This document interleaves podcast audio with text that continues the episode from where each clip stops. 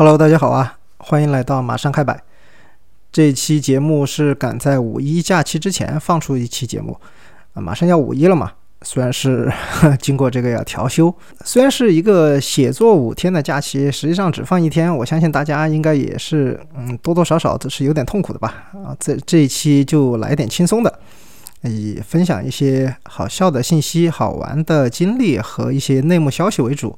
呃，这期的内容呢是讲签证，因为随着越来越开放，航班也恢复的越来越多，咱们出境旅游的人员啊，这个人数也是在不停的上涨。那你出去玩去外国，就会涉及到一个办签证的问题。啊，所以现在对签证的信息，大家也是查的非常多。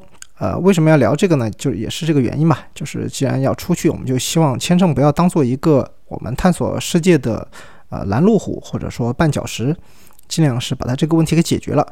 呃，所以说就是想和大家分享一些基本的信息，因为不谦虚的时候，我还是去过一些地方啊，小有成就，对签证的了解呢也是比较多。以前也在穷游网做过，包括签证方面的内容，给穷游锦囊也写过一些签证的数据库。啊，很多信息呢，我之前在我这里汇总的比较多，而且我和大家分享的这个身份呢，不光是我作为一个旅行者，还有一个是我作为一个签证业务的，也算是从业者吧。但是因为我们的工作业务其实是针对 B 端的。啊，没有直接面向个人申请者，就是 C 端，所以说我这里就不打广告了，只是说，呃，有一些行行业内的一些内幕也好，说说内幕好像有点，嗯，有点耸人听闻了，但是就是呃，里面发生的一些事情嘛，有些比较奇葩，所以也可以 和大家分享一下。当然，这期节目也受到了我的友台，呃，亚楠的禁止携带最新一期番外，就是讲签证的这个，呃，一个启发吧。嗯，他如果不做这个，我也没想到会做这么一期关于签证的内容。大家对签证各国的签证怎么办？呃，有一些疑问的，也可以去他那里听听，然后看看，因为他是按各个国家不同的那个板块，比如说地区啊、大洲这样来划分，然后分享了一些他自己办签证的一些心得。啊，我这里也会分享一些我的心得，大家做一个交叉补充吧。嗯，然后我的评论区呢也开放给大家，作为一个问答板块也可以，大家有什么疑问的也可以提在这里，我知道的或者说嗯其他听众朋友知道的都可以在里面回答，就给大家一个呃互相帮助的一个板块吧。但这里也要有一个提醒啊，签证的信息是千变万化的，非常快，有可能上个月还是一个非常复杂的办理签证的一个国家，下个月突然就免签了，这是有可能的。所以说，大家在搜索信息的时候呢，一定要注意时效性。啊，不要是找到太早以前的啊，这方面呢，我觉得好多那种攻略也好，或者什么也好，它都有一定滞后性，就是那种长篇的攻略哈，我是指，呃，所以说大家很多细节可以去搜一下，像小红书这种的，我觉得它对于生活经验，因为办理签证旅行嘛，它也是一个生活经验，这方面它时效性是比较强的，大家可以去上面交流一下也可以。我也希望我这一期节目也做到一个呃一个实时交流的一个平台吧，大家以后有什么签证的信息或者说疑问，都可以在这里面和大家交流。这个。前面的部分就先说完了，这里，然后我们就进入这一期的主题。我也尝试按照亚楠的这个分类方式来吧，就是一个区域一个区域的来。先从东亚咱们说起，呃，日本签证，呃，东亚的日本是咱们国家去出境旅游是比较多的一个目的地，但是呢，很多人是都在问这个日本签证怎么办，或者说，嗯，他收到。的信息有很多的不一样的，为什么这个要求他提供这个，那个要要要他提供那个，就很麻烦嘛？啊，这里向大家介绍一下他的这个具体的情况是怎么样子啊？因为日本签证在中国啊，这这咱们只说在中国，它是不能通过直接向使馆递交申请的形式来申请签证的，只能通过代理。这个是日本的一个为了减轻他自己的工作量而走的一个。对他们来说的简化程序，但是对我们来说实际上是复杂了。他把审核材料的这个第一步初审的权利是下放给了他合作的代理，也就是说能过代理这一关的到使馆那边去了，他在审核的那个力度也好，或者是工作量也好，会大大的降低。这个是日本在中国采取的这么一个一级代理的制度。所以你在网上，不管是你是在飞猪也好，携程也好，其他地方你搜哈，关于日本办理签证的，你都看到都是什么旅行社啊，或者什么签证公司在帮你交。实际上，他们那个就是代理，但是并不是所有的签证中心它都是那个有送签权的，这是一个概念，就是送签权是使馆发出来的，就是只有你这个旅行社收的件可以向我送，其他人送进来我是不收的，所以说有送签权。这个送签权在哪里可以看到呢？就是每个使馆，就是呃使领馆哈，就是日本驻比如说重庆总领事馆、驻沈阳、驻驻其他的，呃，它的那个使领馆的官网上都有它每一年更新的，就是签了新的送签协议的这些代理，比如说什么青旅啊、中旅啊、国旅啊、什么凯撒呀，反正我就举个例子哈，就是大家可以去看到，它是完全公开的，你去找这些，它就是一手送签，你就不会有什么中间商赚差价。为什么会有这种呢？就是因为签证代理这一行啊，我后面会讲到，它其实呃很多这个也很乱。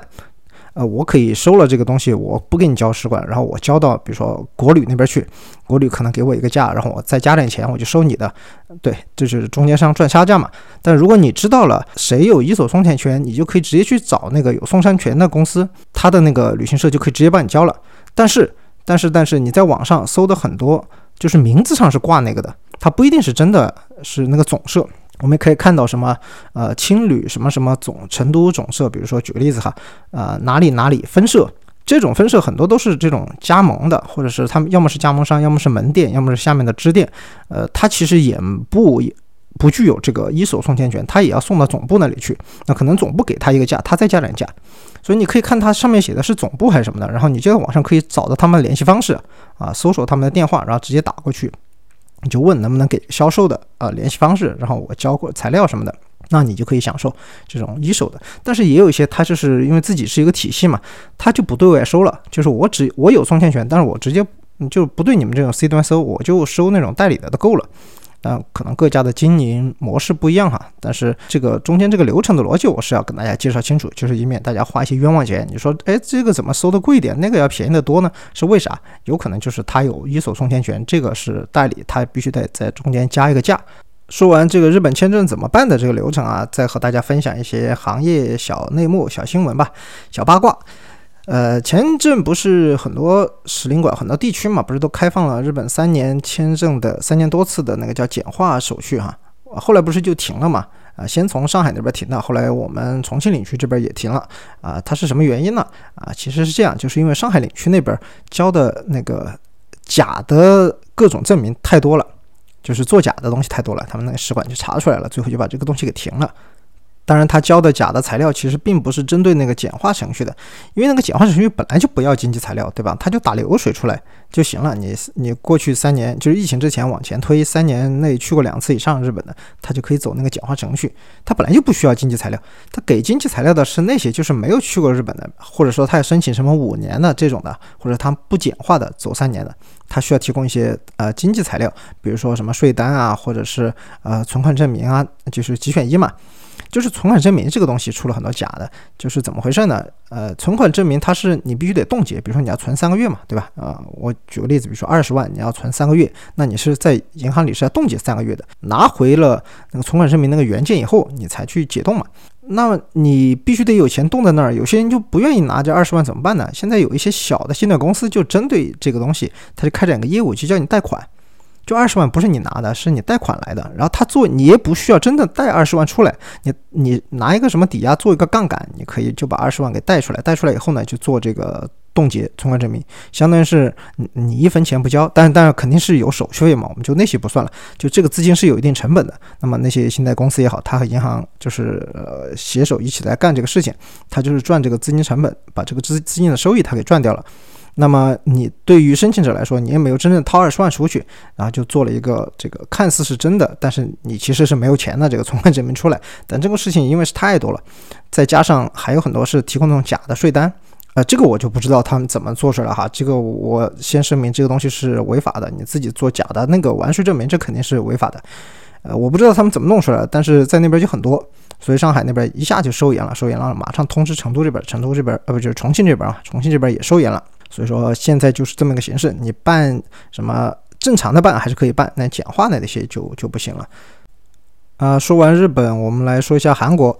啊，韩国也是中国公民出境旅游比较热门的一个目的地啊。办韩国的签证，韩国是这样，它分两块。其实你去济州岛的话是免签的，就只去济州岛。但你如果要去韩国本土，就是半岛上这一块的韩国的话，那是需要签证的。以前是可以直接交到使馆，就是韩国在中国有很多使领馆嘛，你可以直接交过去啊。现在呢，必须得走签证中心了。那我一会儿会专门讲一下签证中心这个事情。呃，我先和大家分享一下我当时办签证、办韩国签证的一个故事吧。我当时办了一个三年多次，就我现在这个韩签是五年多次嘛，但是我之前是办了一个三年多次。它是有一个简化的呃流程，如果你有了一些，就是满足了一些条件哈，你也是可以获得。就是多次往返签证，并且你可以减免很多呃材料，比如说一些经济材料，你都可以减免。你比如说他提过什么呃，你去过哪些 OECD 国家，就是经合组织的那些国家嘛？呃，去过以呃多少次以上，然后去过几个以上，那就可以免一些经济材料。所以当时我看这个条件还是比较好的，我就去干脆办了一个。因为像经合组织国家，我还是去的比较多嘛。但是你看像什么美国啊、申根啊这些都算。他就是需要提供一个流水就行了，就是你卡里是有钱的，就是余额多少他都说无所谓，反正你账户是活的，表示你经常有进有出就可以。我当时打电话去嘛，就是去确认这些材料，然后他们那个接电话的都还是，呃，就是韩国的工作人员。一来我我中国人打电话去，还是零二八的那个区号，成都的座机 接电话那边就是啊，你好 CEO，我说你这韩国人也太热情了，之后还没开始办签证呢，是吧？你就不能安排一个会中国话的接电话吗？是吧？我问他半天，他也是说不过来，就叫我等一下啊，这这个 check m a 而且还叫我等一下，然后换了一个女生接电话，就是中国人了啊，很爽快就确认了我的。呃，材料也是可以的啊，也满足要求了，就就去办签证就行了，啊，也不需要预约，直接就去。去了以后呢，他就是在填表嘛，因为他那个表格是在使馆那边的，你就自己填。啊，那个表格我就哎想吐槽了，我看看把那个原图找到发到那个修 notes 里，真的很很很那个槽点很多啊。我怀疑就是工作人员夹带的私货啊，因为他那个是他用中文填的一些范例，让大家照着填。然后他那个范例的表格上，申请人是什么？是玄彬。然后下面还有配偶，配偶写的宋慧乔啊，在韩国的友人就是联系人嘛，写的是尹恩惠。哎，我说这个东西，你这个夹带私货也太明显了，是吧？啊，这个就算了啊，他不是在去韩国，还是在目的地那一项嘛？你去呃韩国干啥了？而且还专门写了，你不能简单的只写旅游，你还要大概写一下那个路线，比如说首尔、釜山、济州、首尔这样，就写个路线上去嘛。或者是其他目的，他写个例子，去看东方神起的演唱会。我的天，你这个私货夹带也太明显了，是吧？真正办理那个流程倒是很快，反正交材料他一核对什么的都可以。不过人家也说了，你如果一来都没办过，就直接办三年呢，他说也有可能就不给你三年。但是人家真的收了材料，看了半天就给我那个收据，下面就直接写上了三年多次啊，那我知道了，这肯定会给。所以韩国这点还是比较不错的。我就是完全没有去过他的情况下呢，就第一次给就给了三年多次，我觉得还是比较比较大方的。所以我后来再办呢，就办五年多次的时候，也是用这个三年多次再加其他的那个叫什么呃发达国家的签证，也是很爽快的就给我五年多次了。不过我办韩国五年多次的时候呢，已经是必须得走签证中心了。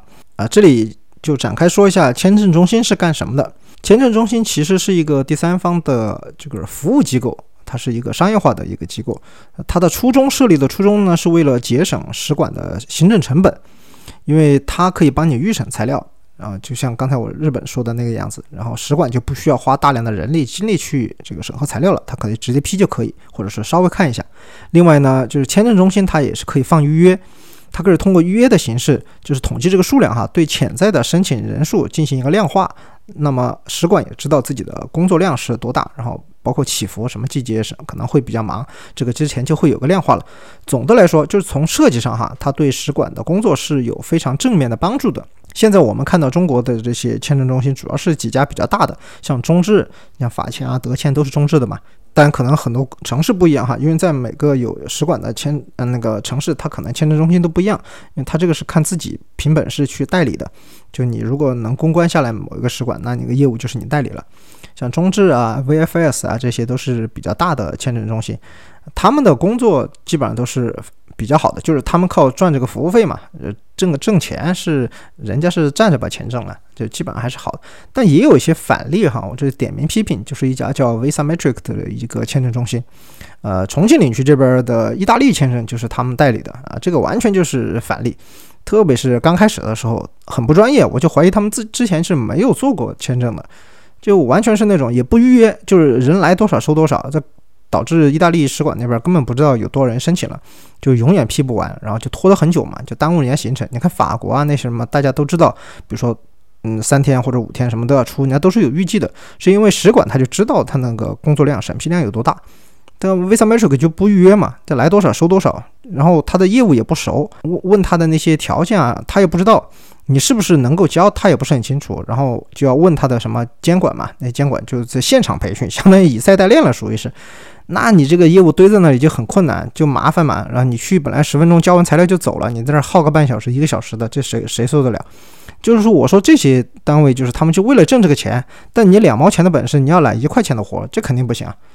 那签证中心这个背后的水也很深，因为它的股东构成也是很复杂的。你想，它能搞定一个一个国家的，就是外交单位啊，使馆的签证业务这一块，那肯定背后的能量不是我们想想啊能想到的。所以，签证中心一般都是比较，要说官方可能不太对，但是至少是属于比较商业化的嘛，就是比较正规、比较商业化的。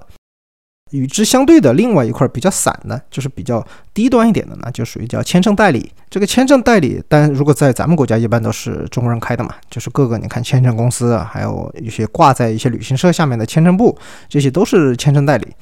他们就是各个水平的不同档次的混杂在一起，这个市场是太乱了。因为我自己也做这个嘛，我是很清楚啊。当然，我就不点名很多那些乱象的 那些具体的人了，所以这个也不怕得罪同行哈。呃，因为这个行业里面野鸡太多了，就路子太野。我举个例子啊，有些国家他就是能做到直接去找到那个签证官，比如说他可能找人打听那个签证官下班了，他去哪里生活什么的，就是人家签证官下班了就是普通人嘛，他在中国也要有夜生活的，就去搭讪去勾兑，然后就是去贿赂。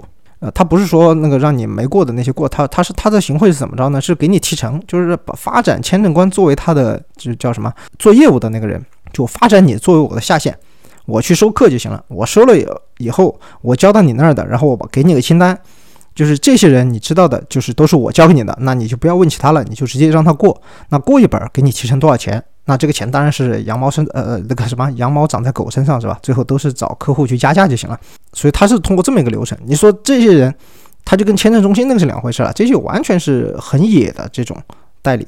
所以说你说做旅游门槛很低，但你做签证这个门槛已经陷进去了，这没有门槛，就是完全都陷进去了，都是沟啊。这是比较常见的一种形式。还有一种形式呢，就是他自己是根本都不需要公司的，就是一个你说皮包公司都抬举他了。他就是一个人，他只要有一个手机就行。他微信也好，到处去发广告，那广告都还不是他写的，他就去什么淘宝或者去同行抄那些广告，去用人家的图。所以你有时候看那个，呃，朋友介绍给你的或者群里发的一些签证信息啊，不就是那种海报一样的图片嘛？你看那个图都包浆了，就不知道转过多少次了。你一看就就跟那个画质就跟座机拍的一样，那个就是一一看就转了很多手代理的。他直接把那个图抄过来，抄过来，然后就发给你，你交给他，就把护照啊什么那个扫描嘛，还有如果不要原件那些国家哈，你就把护照拍个照，然后你这呃证件照什么的就发给他，他那边收到以后马上把你名字打上，然后一个全选打包就发给那个就是那个代理了，就上级的代理。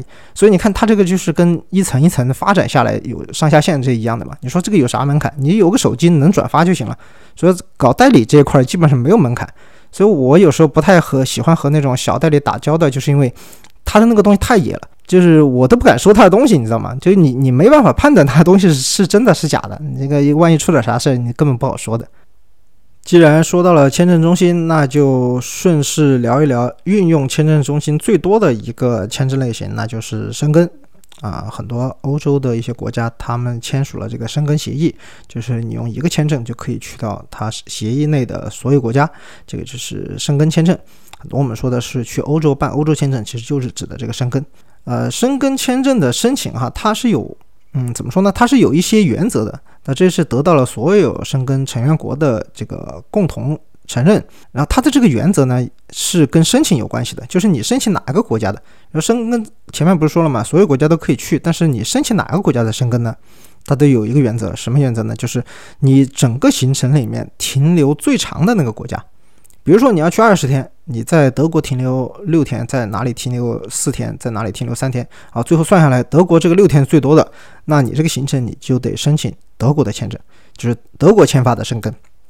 如果一样长，比如说你要去四个国家，每个国家五个，怎么办呢？就二十天，每个国家都是五天，都一样长。你从哪个国家入境，就第一入境的国家，你就申请哪个国家的签发的申根。这个是申根国签证的原则哈，申请国的原则。但是哎，既然是原则，咱们中国人应该是最最懂这个的，是吧？原则上可以，意思就是不可以；原则上不可以，那其实就是啊可以啊。所以这个原则其实是用来打破的，你也没有必要说就是一定要，除非那种特别较真的，这个是下一部分我会马上讲到的。有些国家真的特别较真，哪些国家呢？第一，德语系国家，呃，德国、奥地利、瑞士，这个德语系国家是特别较真，较真到什么程度？他甚至会主动回访。就是那些你申请的一些，呃，你不是要提交，呃，住宿嘛，你要订酒店嘛，他去回访，甚至当地的那个酒店啊，那是特别的这个走这个程序正义。我这里讲个潜规则，就是很多人申请国家的时候，申请申根签证的时候啊，他其实做一个行程出来，并不是最终他真实的行程啊，他是为了签证便利嘛。我们也知道有些国家可能批的松一点，有些国家啊批的严一点啊，这个懂的都懂，我这个就不往细说了。那他可能做一个呃可调整的这么一个行程，那么订了些酒店啊，那他拿到签证以后呢，他是不是就要呃把那酒店取消了是吧？他就要重新订一些他真实行程的酒店。那么有些国家啊，我指那个德语系的国家，特别是什么瑞士、德国、奥地利，这个是真实发生的哈。我我讲的这些故事都是真实发生的。那酒店他收到你这个呃叫什么？取消了，他就直接报给他申根的那个系统。其实很多你去欧洲住酒店，不是要复印你的护照嘛？他复印你护照干啥呢？就是把你的信息上传到他整个那个系统。但他系统里面当然也不会保留那么久了，过很很快过一段时间他也就删了。但他那个就会主动就是报到那个系统里，报到系统里就会报到你所在国的这个申请的使馆。申请使馆一看到你取消行程了，啊，取消酒店了，要改变改变行程了，就直接把你的签证给吊销了，还可以发个信给你啊，你的签证现在已经被暂时注销了啊，你必须得出个什么解释信，你为什么要取消酒店干这个行程呃改这个行程啊？你如果不做出解释，这个这个签证就永久取消了啊！这种事情啊，德国、瑞士、奥地利这些国家他们就做得出来的。啊，也做出来不是一件两件了，所以说大家在申请这些国家的时候呢，呃，就要注意一点，尽量就是真实一点哈，真实一点，不要搞的那些特别套路。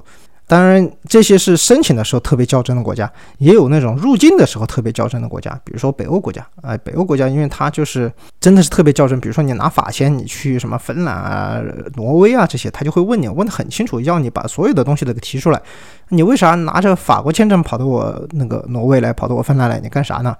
啊，他就要你把什么你行程的这个文件、你的保险，还有你的呃下一段是不是有机票、你的酒店订单什么的，他有时候就就会挨个去看嘛。所以在这些国家入境的时候，就可能会耽误特别长的时间，因为他入境的时候特别较真。当然有认真的，就有摆烂的，摆烂的国家也有，就是我完全不看的你啊，你只要是签证是真的，你签证是有效的，你随便你去哪儿，你爱来就来，就是那种。啊，以南欧国家为代表哈，什么意大利啊、西班牙呀、啊葡萄牙这些 国家，就是非常摆烂了。你来就行，啊，你出境的时候也是，你就根本都不看了，就直接往上面盖章了。然后你入境的时候也是啥材料都不要，这些属于是摆烂的国家。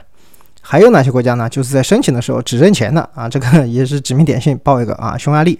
啊，因为中国飞匈牙利的那个航班哈，直飞的航班是特别少的。你没有那个直飞的航班，那你让我怎么作为第一入境国呢？那你肯定要先去其他国家嘛。那这就无所谓了，他就广开这个申请啊，随便约，非常好约。呃，他反正就是你交钱在他那儿就行了，是吧？他不管你在匈牙利有没有消费。啊，我至少把签证费给收这个收了，对吧？因为那个签证费是直接关系到这个使馆在当地的直接的运营啊，那些成本，它都是跟这个签证费是有关系的。所以他说你在呃你在匈牙利花多少钱，那都是匈牙利那些国内的部门挣了，那跟我没关系。我作为一个使馆是吧，在中国我先把签证费收了，所以这个匈牙利就是只认钱的，管你去哪儿是吧？你的行程啥跟我没关系。当然，申根签证作为发达国家签证，它也有其他的额外的好处，就是比如说你去一些国家，欧洲的其他国家啊，像什么巴尔干半岛的国家呀，还有一些东部欧洲的国家，那你是可以凭借申根签证去免签的。但是这个各个的要求不一样，有些比如说要求必须多次啊，有些是要求什么的，反正这个要求不一样。但是是有这个福利，大家可以就是根据具体的去查一下。但呢，另外想说一点呢，就是它涉及一个有效期的问题。因为签证是有有效期的，这个很好理解，它每个签证肯定都是有效的。那申根呢，它有时候会根据不同的申请者的条件给出，像什么你去几天就给几天的这种单次的也有啊，像什么三个月多次的啊，是一年多次的、两年多次的、五年多次的这些都有。那么它的那个签证的有效期，申根的有效期它是这么定的，就是你的停留和你的是呃叫什么签证的有效期是统一的，是绑在一起的，是使馆那边就定了。什么意思呢？比如说你的签证有效期是一年，停留是三十天，那么你在这一年的倒数第二天进去，你也只能再停留一天了，就是你签证有效期到期的那一天，你就必须得出来了。虽然你的签证最长可以停留三十天，但你停留不能超过你签证有效的那一天。这个应该是说清楚了，对吧？但有些国家它就是你签证有效是签证有效，你只要在签证有效的时候进去就行了，能停留多少天那是就是边检具体那个国家你到了以后那个边检决定的。比如你倒数第二天进去，他还让你停留三十天。那你就可以一直停留到你签证有效期，其实已经过期了，你还可以停留。所以在有些国家，你像美国这种的，它的签证的有效期和停留期就是分开的，就不是统一的。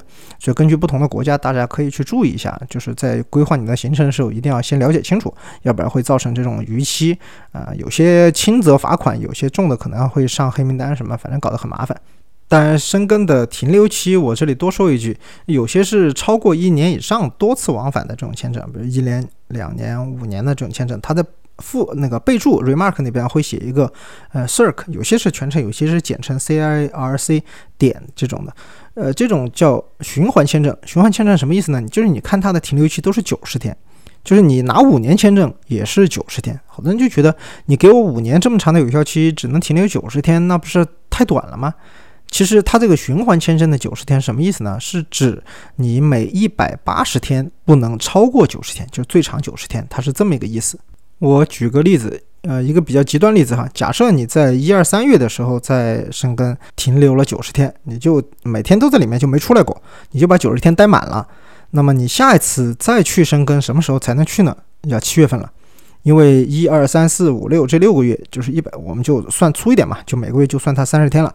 这一百八十天以内呢，你已经待满了，那么我们就必须得呃到下一个一百八十天的时候，或者是中间任意一个连续的一百八十天，你都必须不能超过九十天。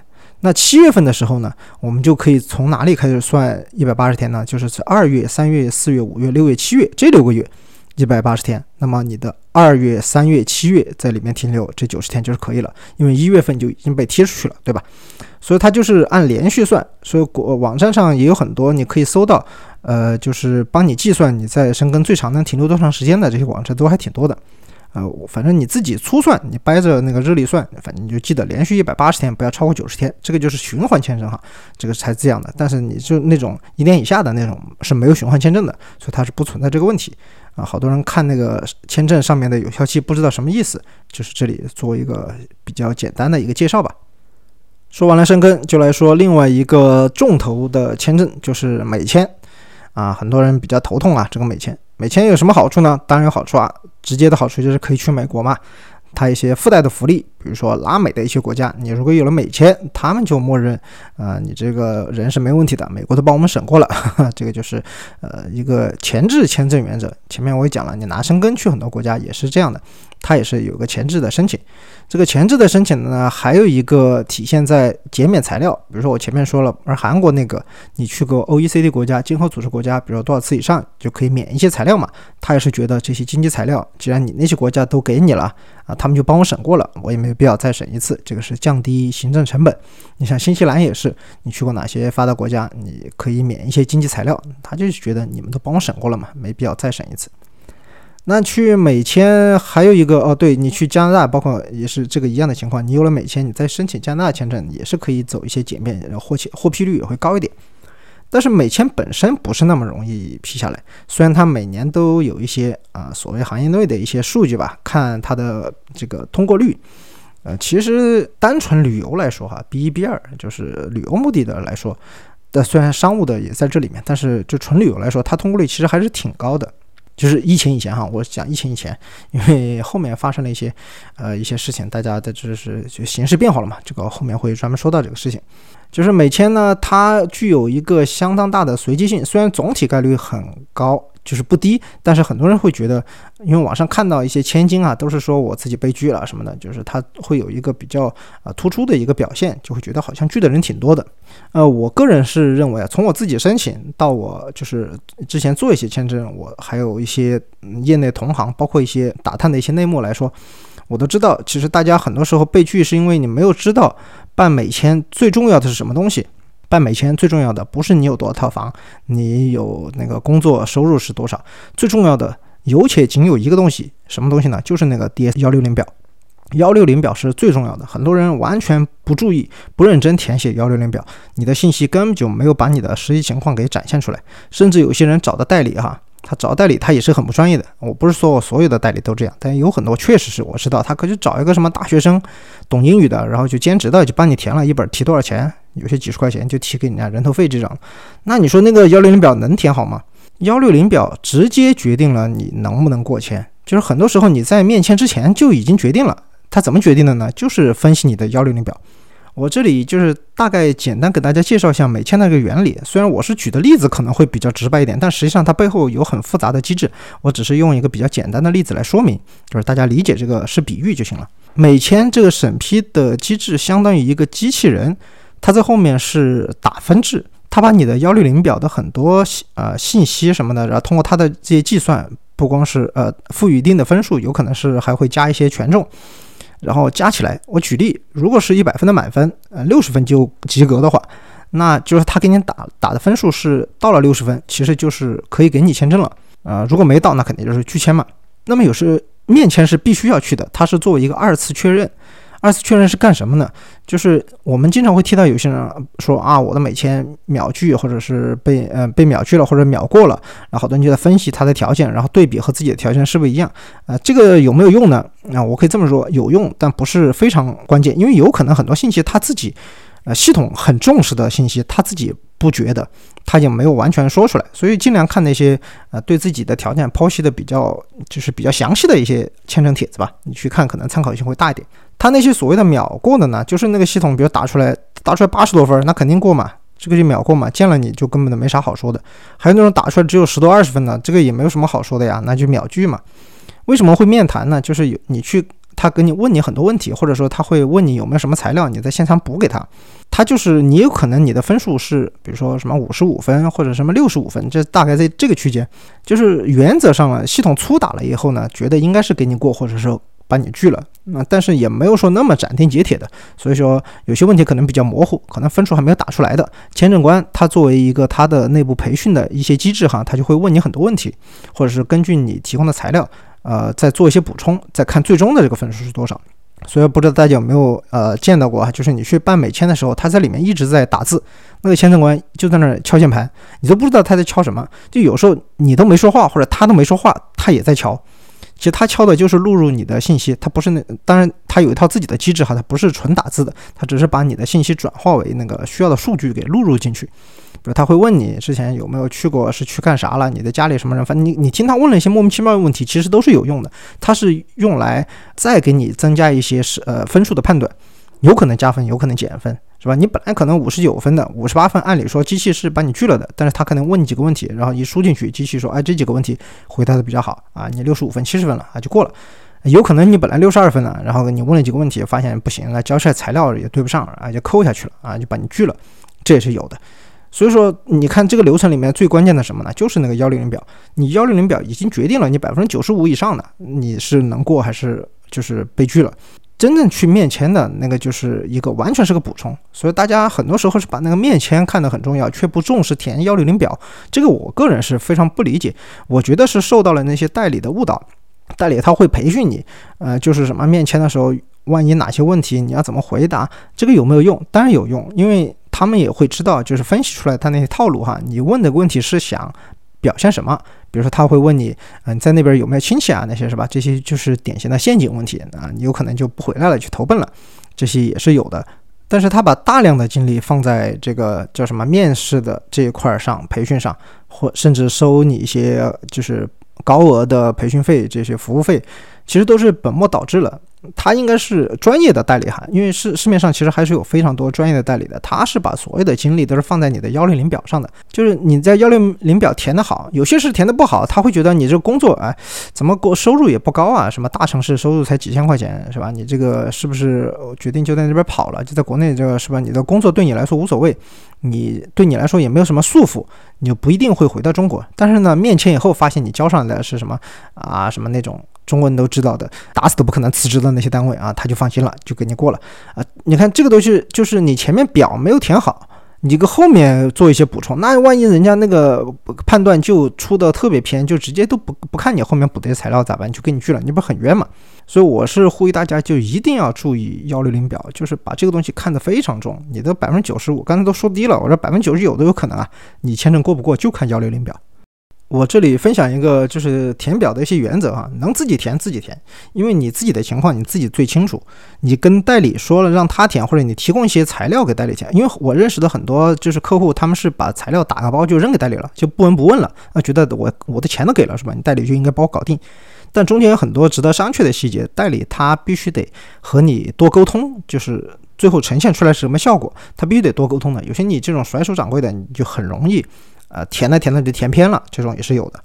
呃，能自己填自己填。如果交给代理的话，你就去网上搜一些口碑特别好的一些呃签证代理，呃，特别是那种长期做留学的，因为他们那个是会手把手做辅导的。那些他们来做这个旅游的这些签证，简直就是降维打击，是吧？你做 F 一的你都能做下来，B 一 B 二还做不下来吗？这个当然有些人家不愿意做哈，可能这个 钱挣的少了，这个是另外一回说。但是就是说他们那个能力上是没问题的。还有就是那种呃全国的那种口碑都特别特别好的，这个小红书上搜一搜应该都能找到，就那些比较好的代理。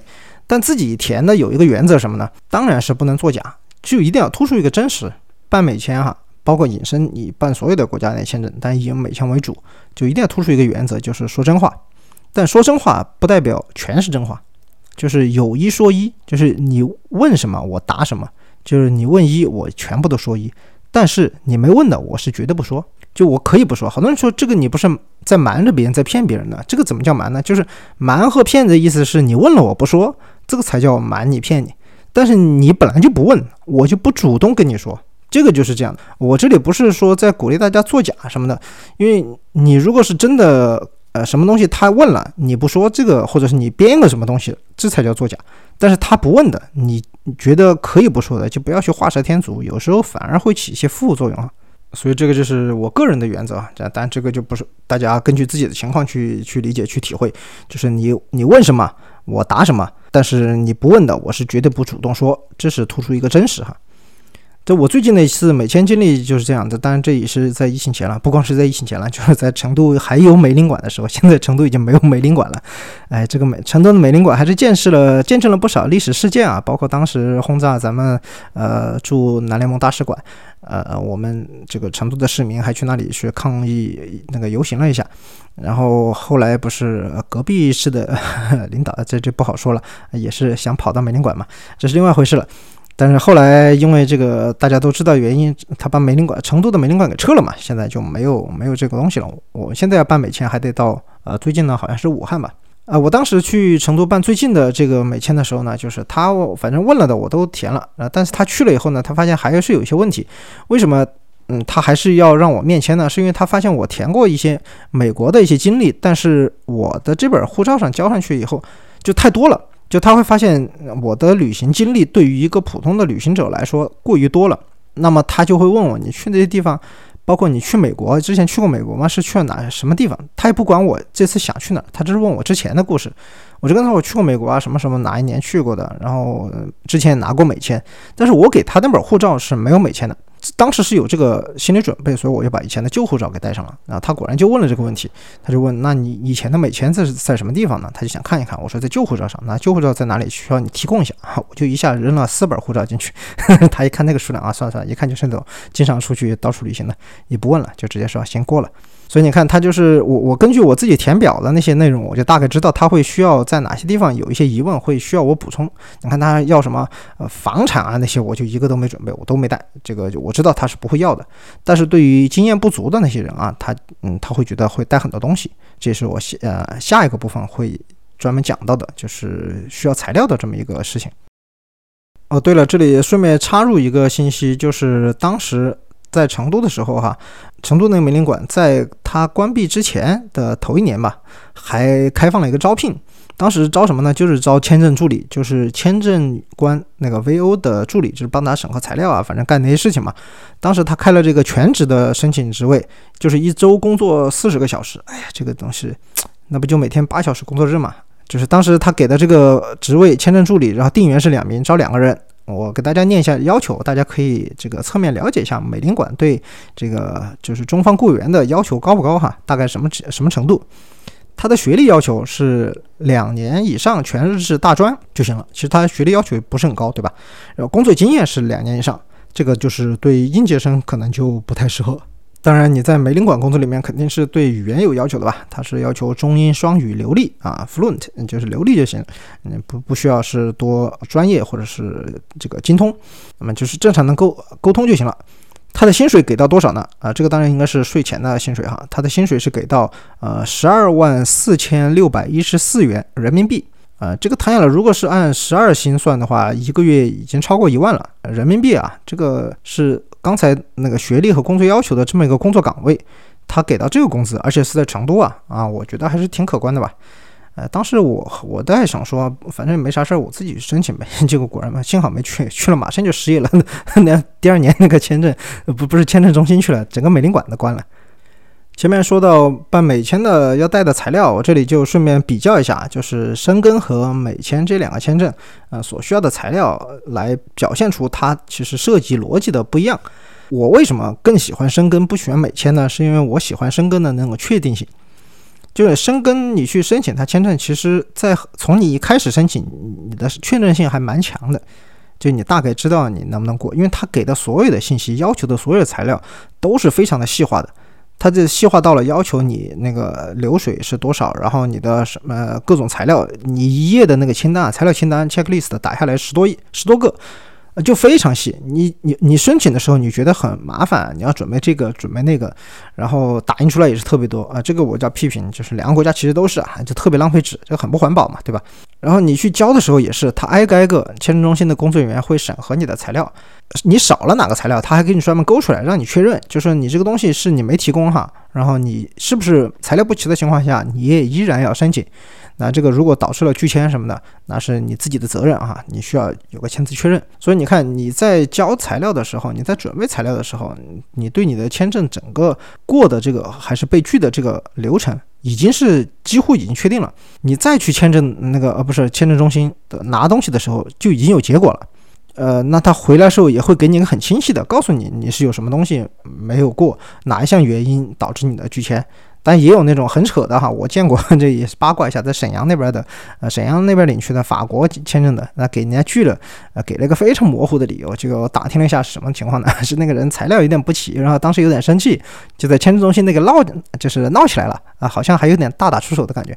但是就最后虽然平息了嘛，但最后把他东西收进去，直接给他拒了，就是这个比较比较偶然嘛，啊，就不不作为那种啊常态来说了。但是他给的这些东西，你心里是有数的，对吧？他要什么你给什么。我觉得虽然东西多，虽然复杂，但是我自己是非常，就是心里是沉得住气的啊。我知道这些东西我有，我如果没有的话，我就不办了呗，是吧？我直到我准备好了我再去。这个就是深耕它的设计原理，它是把所有的条件都细化，让你知道，不搞那些不透明的。而美签就是那种特别不透明，就他明着说只要求你带什么东西呢？就是比如像面签嘛，面签只带什么东西？就护照原件嘛，还有你的那个签证的那个确确认的那个东西。其实幺六零表他都不要求你打印出来，很多人还是打印出来直接带去了。其实人家也不看，因为那个是电子表嘛。那么其他东西一律都是不要的。就是在他的官方指导上面说，你什么房产证啊、在职证明啊、存款啊，什么乱七八糟，有些甚至还带了个什么陈述信，有些还带以前啊出去旅游的那些照片，表示自己是个热爱旅游的人，等等等等，这些所有的东西都是代理跟你说的，你最好带上，可以做一个辅助作用。但是使馆全是没要求的，就是原则上来说，使馆是可以一个都不看，你带了也没用。那你带那东西，你不还得打印出来吗？你不是还是挺不环保的吗？浪费纸张，这个就是它不透明的地方了。就是他要什么不要什么，他不跟你说。你说一就是一，二就是二，你这不是欺负老实人吗？就我真不带去了，你又找我要，我没有了，你帮我拒了，那谁敢冒这个风险，对吧？他明着跟你说啊，我都不要，其实你就带护照和那个东西来就行了，其他都不要。你但是你对大多数就是没有那种特别呃旅行经验比较特别丰富的人来说，他真的敢不带吗？他们不带去，你就要了咋办呢？他不就没有吗？你就把他拒了，所以你这这不欺负人吗？你还不如像申根那样，我就是二十个东西我都要，你都给我带来，只要你够了我就受理，然后该该给就给。你这样搞的就是完全是那种，呃，什么深不可测，搞的那种很模糊的啊，我也不知道，天天的胆战心惊的，我都不知道这个美国会不会拒我。哎呀，一直到面签之前都是挺担心的，觉也睡不着。但这个可能有点夸张啊，但是确实是有这么回事儿。所以这个就是我特别不喜欢美美签的地方啊，你这个就能不能搞得稍微明确一点？在这个过程中，签证代理它起到的作用也不一样哈。申根签证起到的那个代理作用，它是帮你审核材料，就是它一个预审核，就你的材料反正都是使馆要求了嘛，你拿来我就帮你看一看，基本上能过了。因为他那边数据是很大的，他见过太多申请者了，他一般也估计得到这个能不能过啊，然后他就帮你审核材料了。所以说，签证中心它起的作用就是一个。跟呃，就代理起到作用，跟签证中心一样的，相当于你过了两次审核，啊，以前申根不要求录入生物信息的时候呢，你甚至都可以全程丢给那个代理，啥也不管了，他都给你弄就完了。但现在你必须得去录指纹啊，去拍照啊那些，你相当于你人还得去一趟，那这样我说你还不如不找代理是吧？你自己反正都得去。那那个美签找代理，我就觉得这个就更更抽象了，是吧？你你要面签的嘛，那你代理去干啥呢？那无非就是帮你填表，但填表就是我前面说了，嗯，他有时候也特别不专业的，你提供给他东西可能也不全，他有些不知道你具体情况呢，也不会跟你说。当然一对一辅导那个就不是那个价了，对吧？那钱又不一样了，所以这个东西很矛盾。你想要服务好，你就得多交钱。这个哎呀，资本主义社会是这样的。就是我我说他们是资本主义社会，因为美国是资本主义社会，就他们是这样的，就是有钱就可以为所欲为的，呃，所以说是这么一个情况。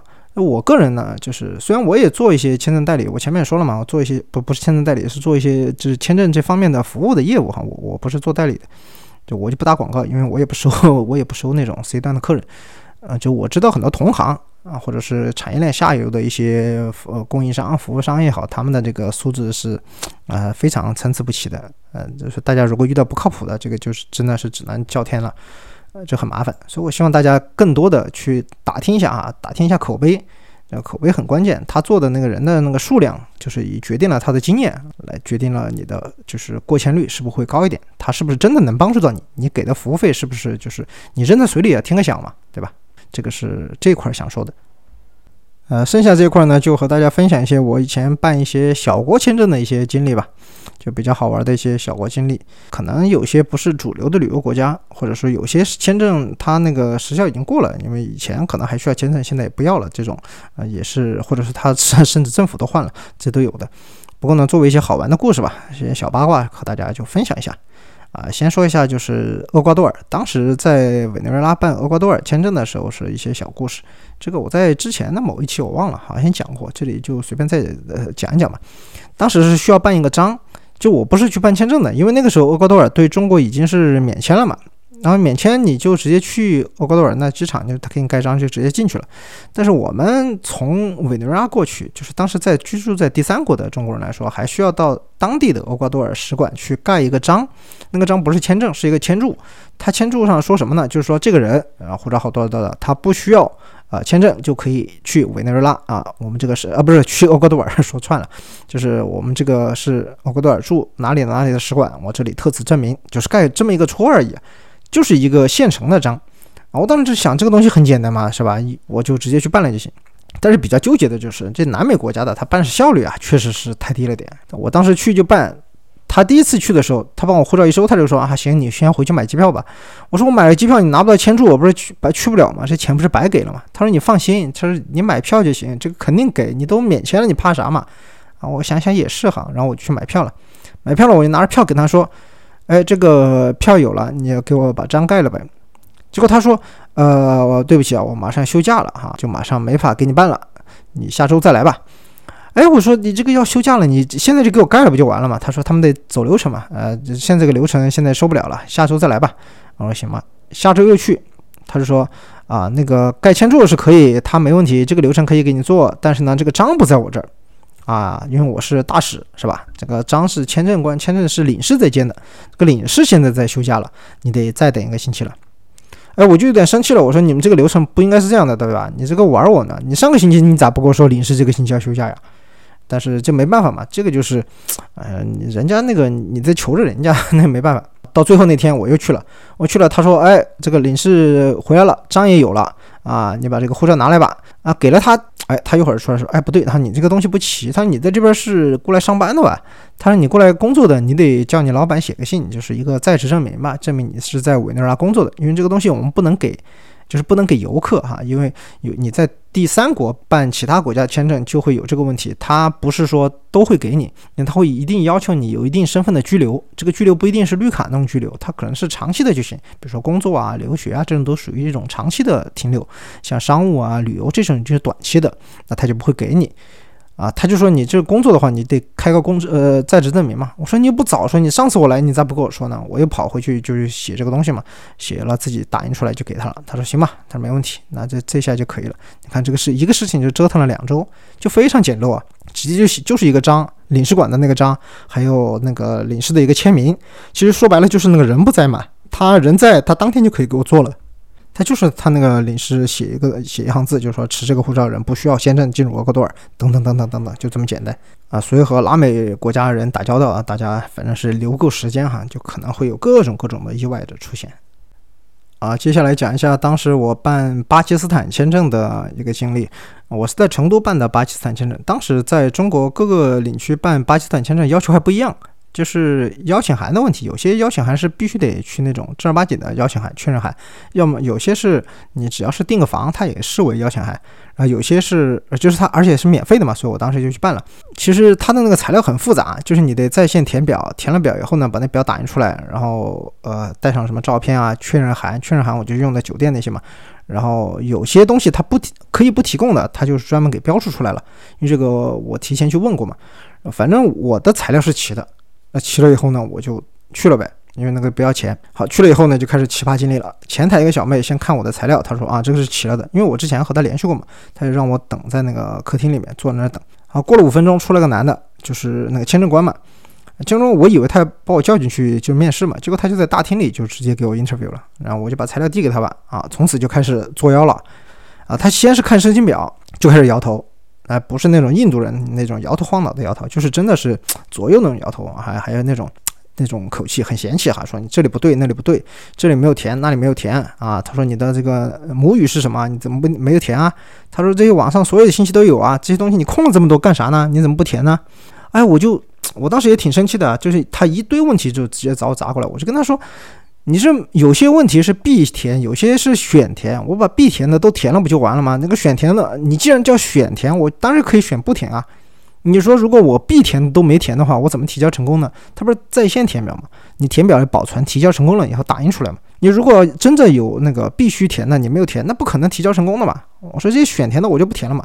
啊，他听了我这话，他就说 no no no，他说你必须把所有的都给填了。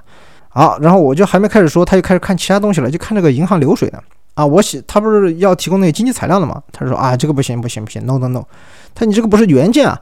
我当时说这个咋不是原件？啊他说你这个是复印的 photocopy。我说这个不是，我说这个叫复印，呃不是，我说你这个叫打印，我说这个叫 print，不是复印。他说 no no no，他说这个就是自己打印的，不是原件。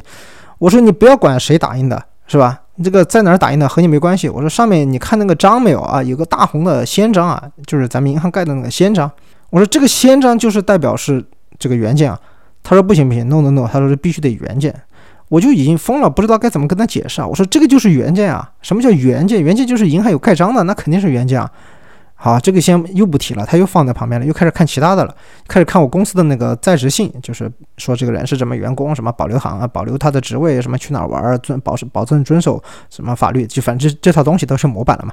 他又开始说 no。我当时已经很生气了，我说你怎么每一份材料你都说 no 呢？你到底有啥毛病是吧？他说你这个信签纸上没有公司地址啊，就你信签上面只有公司的名字没有地址。我我已经无语了，不想跟他说了，我就直接指那个最下面那个页角，我说你看这这里地址。好，他就开始挑毛病，反复看啊，看了几分钟都没挑出毛病，哎，算了，就只有放在旁边了啊，这个放我一马。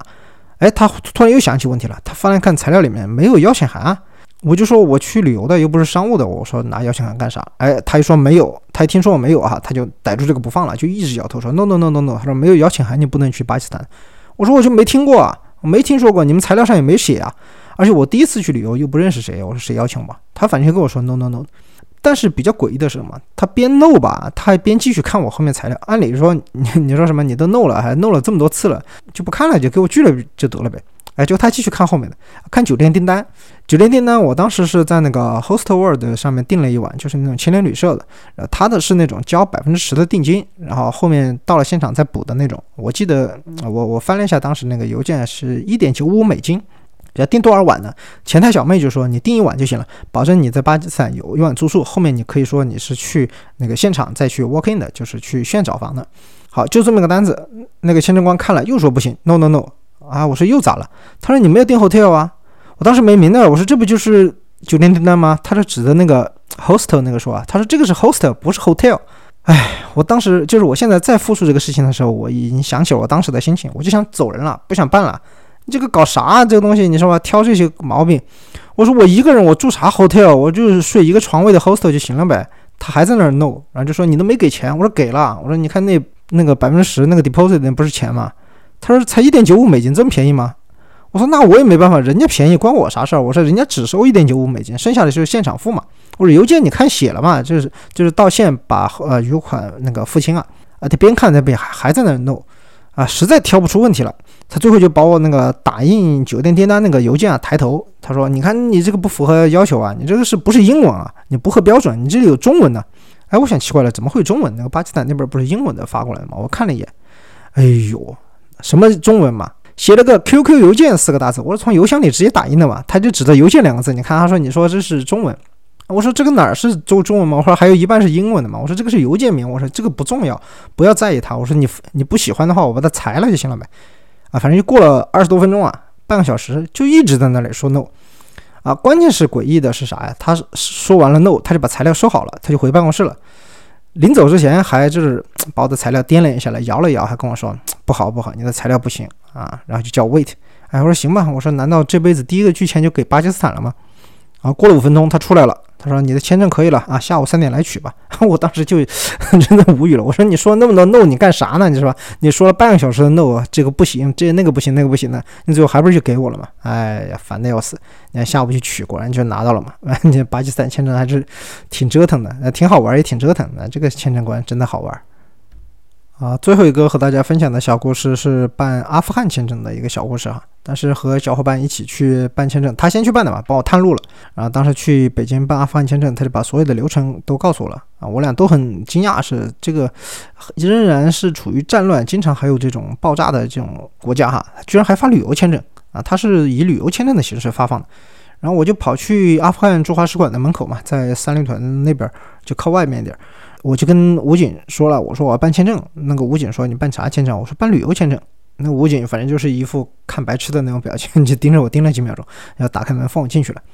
就我其实我也没有完全进去哈，因为阿富汗的那个是办签证的啊，没有在大使馆里面，他是把门卫处改造成了一个签证办公室。就是我这种申请者，只在那个小房间里完成申请、面试、取件就行了，就不用进到大使馆真正的工作区里。可能也是安保原因吧。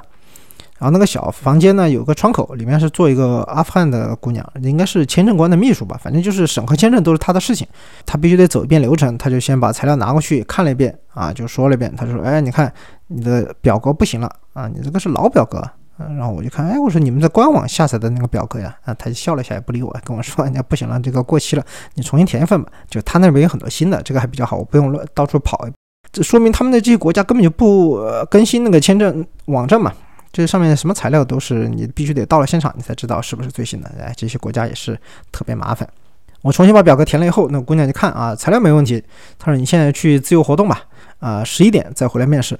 我知道那个阿富汗签证是要面试的，但我不知道他居然限制了十一点啊啊！当时我就看了看那个手机，我说这不才九点二十吗？我当时就想早点去面试，早点把这事情完了。然后我说这不才这么早吗？干啥呢？我说这个咋整？他也没办法，反正就。说普通话的，还是虽然带着中亚口音哈，他说你可以在这坐着休息啊，但是没有空调啊，你也可以三里屯去喝个咖啡啥的啊，然后就就就我就跑到三里屯那边喝个星巴克嘛，啊，弄完了以后跑去那个使馆签证处，他就跟我说啊，今天签证官有事儿啊，不能给大家面试了，大家明天十一点再来吧。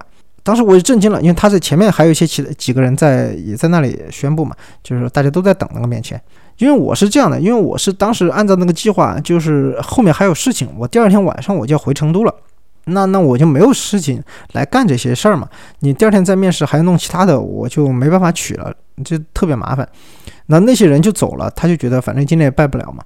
秘书姑娘呢，她就准备提前下班了，我就赶紧把她拦住，因为我之前是。办各种旅行哈，就是那种签证，在路上办签证的时候，都习惯和人谈心嘛，那就看看能不能网开一面嘛。呃，这个流程就是他们好多就跟你申请学校一样，去去去套词那种感觉。但是我我一般就叫他谈心啊，我就跟他讲说，我来申请签证多么不容易啊。我说你知道我住哪儿吗？我说这四川啊，四川你知道吗？我说我把那个地图放给他看，你看四川就是熊猫啊，你知道熊猫吗？熊猫的老家呀。我说你看我到北京来多麻烦呀。其实我当时想一想是这样的，我想最差的那个。情况呢，就是你帮我安排到明天面试第一个，你就先面试我是吧？我弄完了，赶紧我还得我还得走。结果那个小姑娘特别好，她想了想，就跑出签证处那个办公室院子里，当时有辆轿车嘛，就正要出去，啊，有个这样上车的中年男子就被那个小姑娘给拦住了。我就看那个他们在干啥，那个小姑娘就对那个中年男子就说了一堆话，然后两个人一起走回来了。姑娘就介绍啊，这个就是签证官，他正要出去办事呢。他说我把他的，我把你的情况跟他说了。他说今天就面试你吧，啊，就只面试你一个人了。哎呦，我当时就特别感激，就是感谢真主是吧？就没想到还能有这个待遇。面试很简单，啊，签证官就是走个流程啊，他就问你为什么要去阿富汗。就当时我知道他是要问这个问题，我朋友跟我说了嘛，就问这个问题，我准备了很久啊。我当时就想告诉他，我说我热爱旅行，我去过很多国家，他们都有各自的闪光点，而阿富汗也有自己吸引我的地方。我说那里风景秀美，人民淳朴善良。如果我去了阿富汗，我一定为我的旅行经历啊增色不少。我当时这么想的哈，我也是准备怎么说的，我就跟他说啊，我热爱旅。刚说到这儿，你看马上就打动了。行了行了，过了过了，你把我后面准备的堆堆都给我打回去了。我那挺郁闷的，就一口一口气没上来。你还浪费我表情嘛？我就感觉到他是真的有事儿，确实想出去，人家是真的把他拦住的，要不然人家可能一分钟都不想给我啊。因为是这样，他是我今天那个虽然是可以面试，但是明天才能进系统，因为我这个是加塞的嘛。所以签证官和那个秘书姑娘就反复强调我今天你不能去银行交钱，因为那个交钱的单子和面试的那个进系统单子必须得同一天。他虽然把单子给给了我了，但是那个他不能，我不能给他错开处理。当时我就问什么时候能出签呢？他就算一下日期，当时正好也是那个斋月嘛，他是马上开斋节了。他就说这样，他说星期五吧。他当时算了一下，就星期五，叫我星期五来取。我说行行行。然后这个地方就埋下了伏笔了。第二天早上我就不用去面签了嘛，我直接去交钱。哎呀，他那个交钱是特别的不人道。为什么呢？就可以说反人类啊！就是在北京的朋友，你可能知道这个地方，我大概一说你就就明白了。按照正常的流程啊，就是我这是提前了嘛，这个是属于特殊的。正常的流程，申请者是早上来交材料，是吧？先交材料，然后等面试，面试是十一点面试，对吧？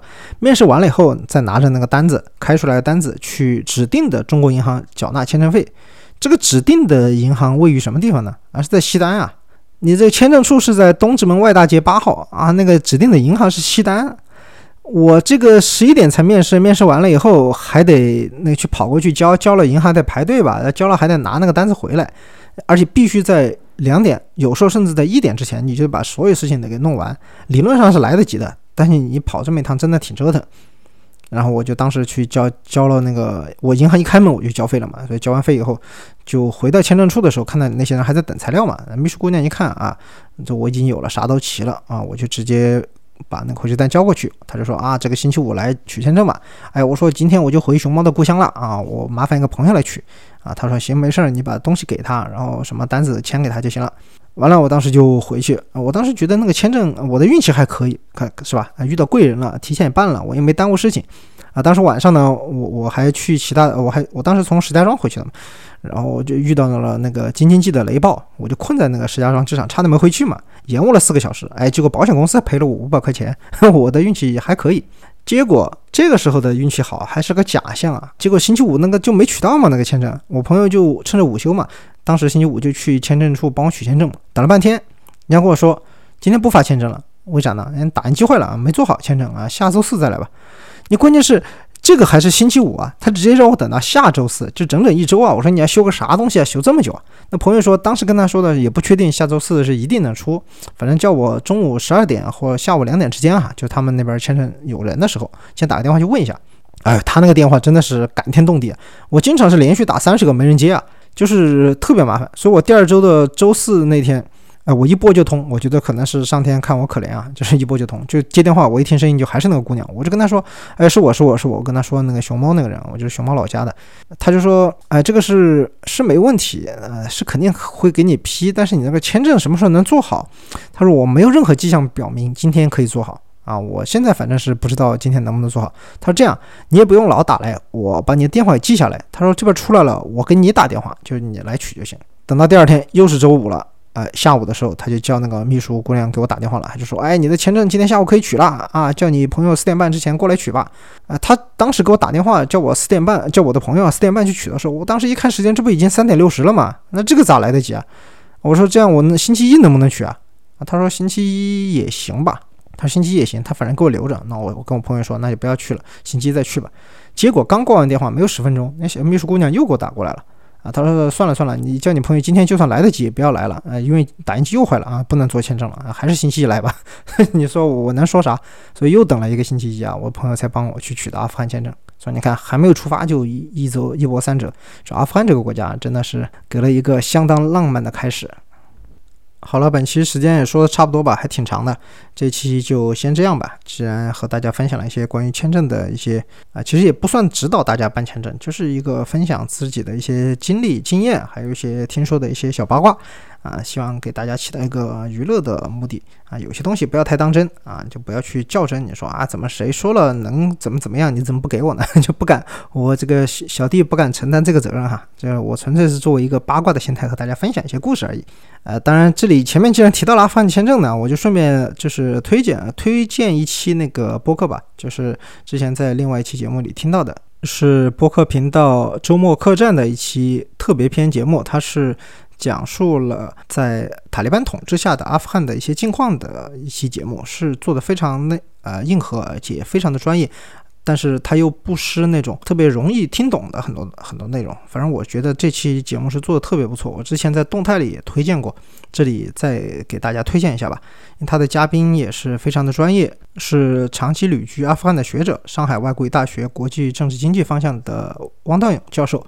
他是在阿富汗那边做田野调查，接触了很多，就是从高层到中层到基层的塔利班的人员啊，在他们的治理之下的或者说管理之下的。就是阿富汗的田野，他在那边做田野调查，足迹遍布了喀布尔、坎大哈、赫拉特、巴米扬很多地方都去过，啊，他也见证了很多，就包括像一些针对华人的在暴恐分子中的暴乱中的吧这一些经历，啊，还有做的一些采访，啊，反正是我觉得是特别吸引人，大家感兴趣的话一定要去听一下这一期。啊，我就把它和这个亚楠禁止携带的那期关于签证的番外篇就一起放在 show notes 里，就是它的指路链接，大家感兴趣的话可以去听一下。啊，另外就是最后再挖一个坑吧，从下期开始。呃，希望哈，这里先先立一个 flag，挖一个坑，我就开始分享一些白俄罗斯的内容。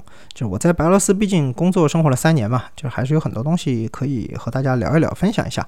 呃，这个可能一期不可能说完了，我是准备把白俄罗斯的内容做一个比较长的系列。啊，具体多少期现在也不知道，反正啥时候说完就就完事儿了。它不一定是按时间线走的，可能是分块状的，它不一定是带状的。和大家分享一些我在白俄的见闻，还有给大家展示一下吧。就是白俄罗斯这个其实是在主要的，就是国际上哈，主要的一个聚集点以外的一个东西，大家其实不太关注这个国家的，听过的新闻可能也不多，就不像那些都是热门国家嘛。所以和大家分享一下。好，这期节目大概就这样，是感谢大家的收听，我们下期再见吧。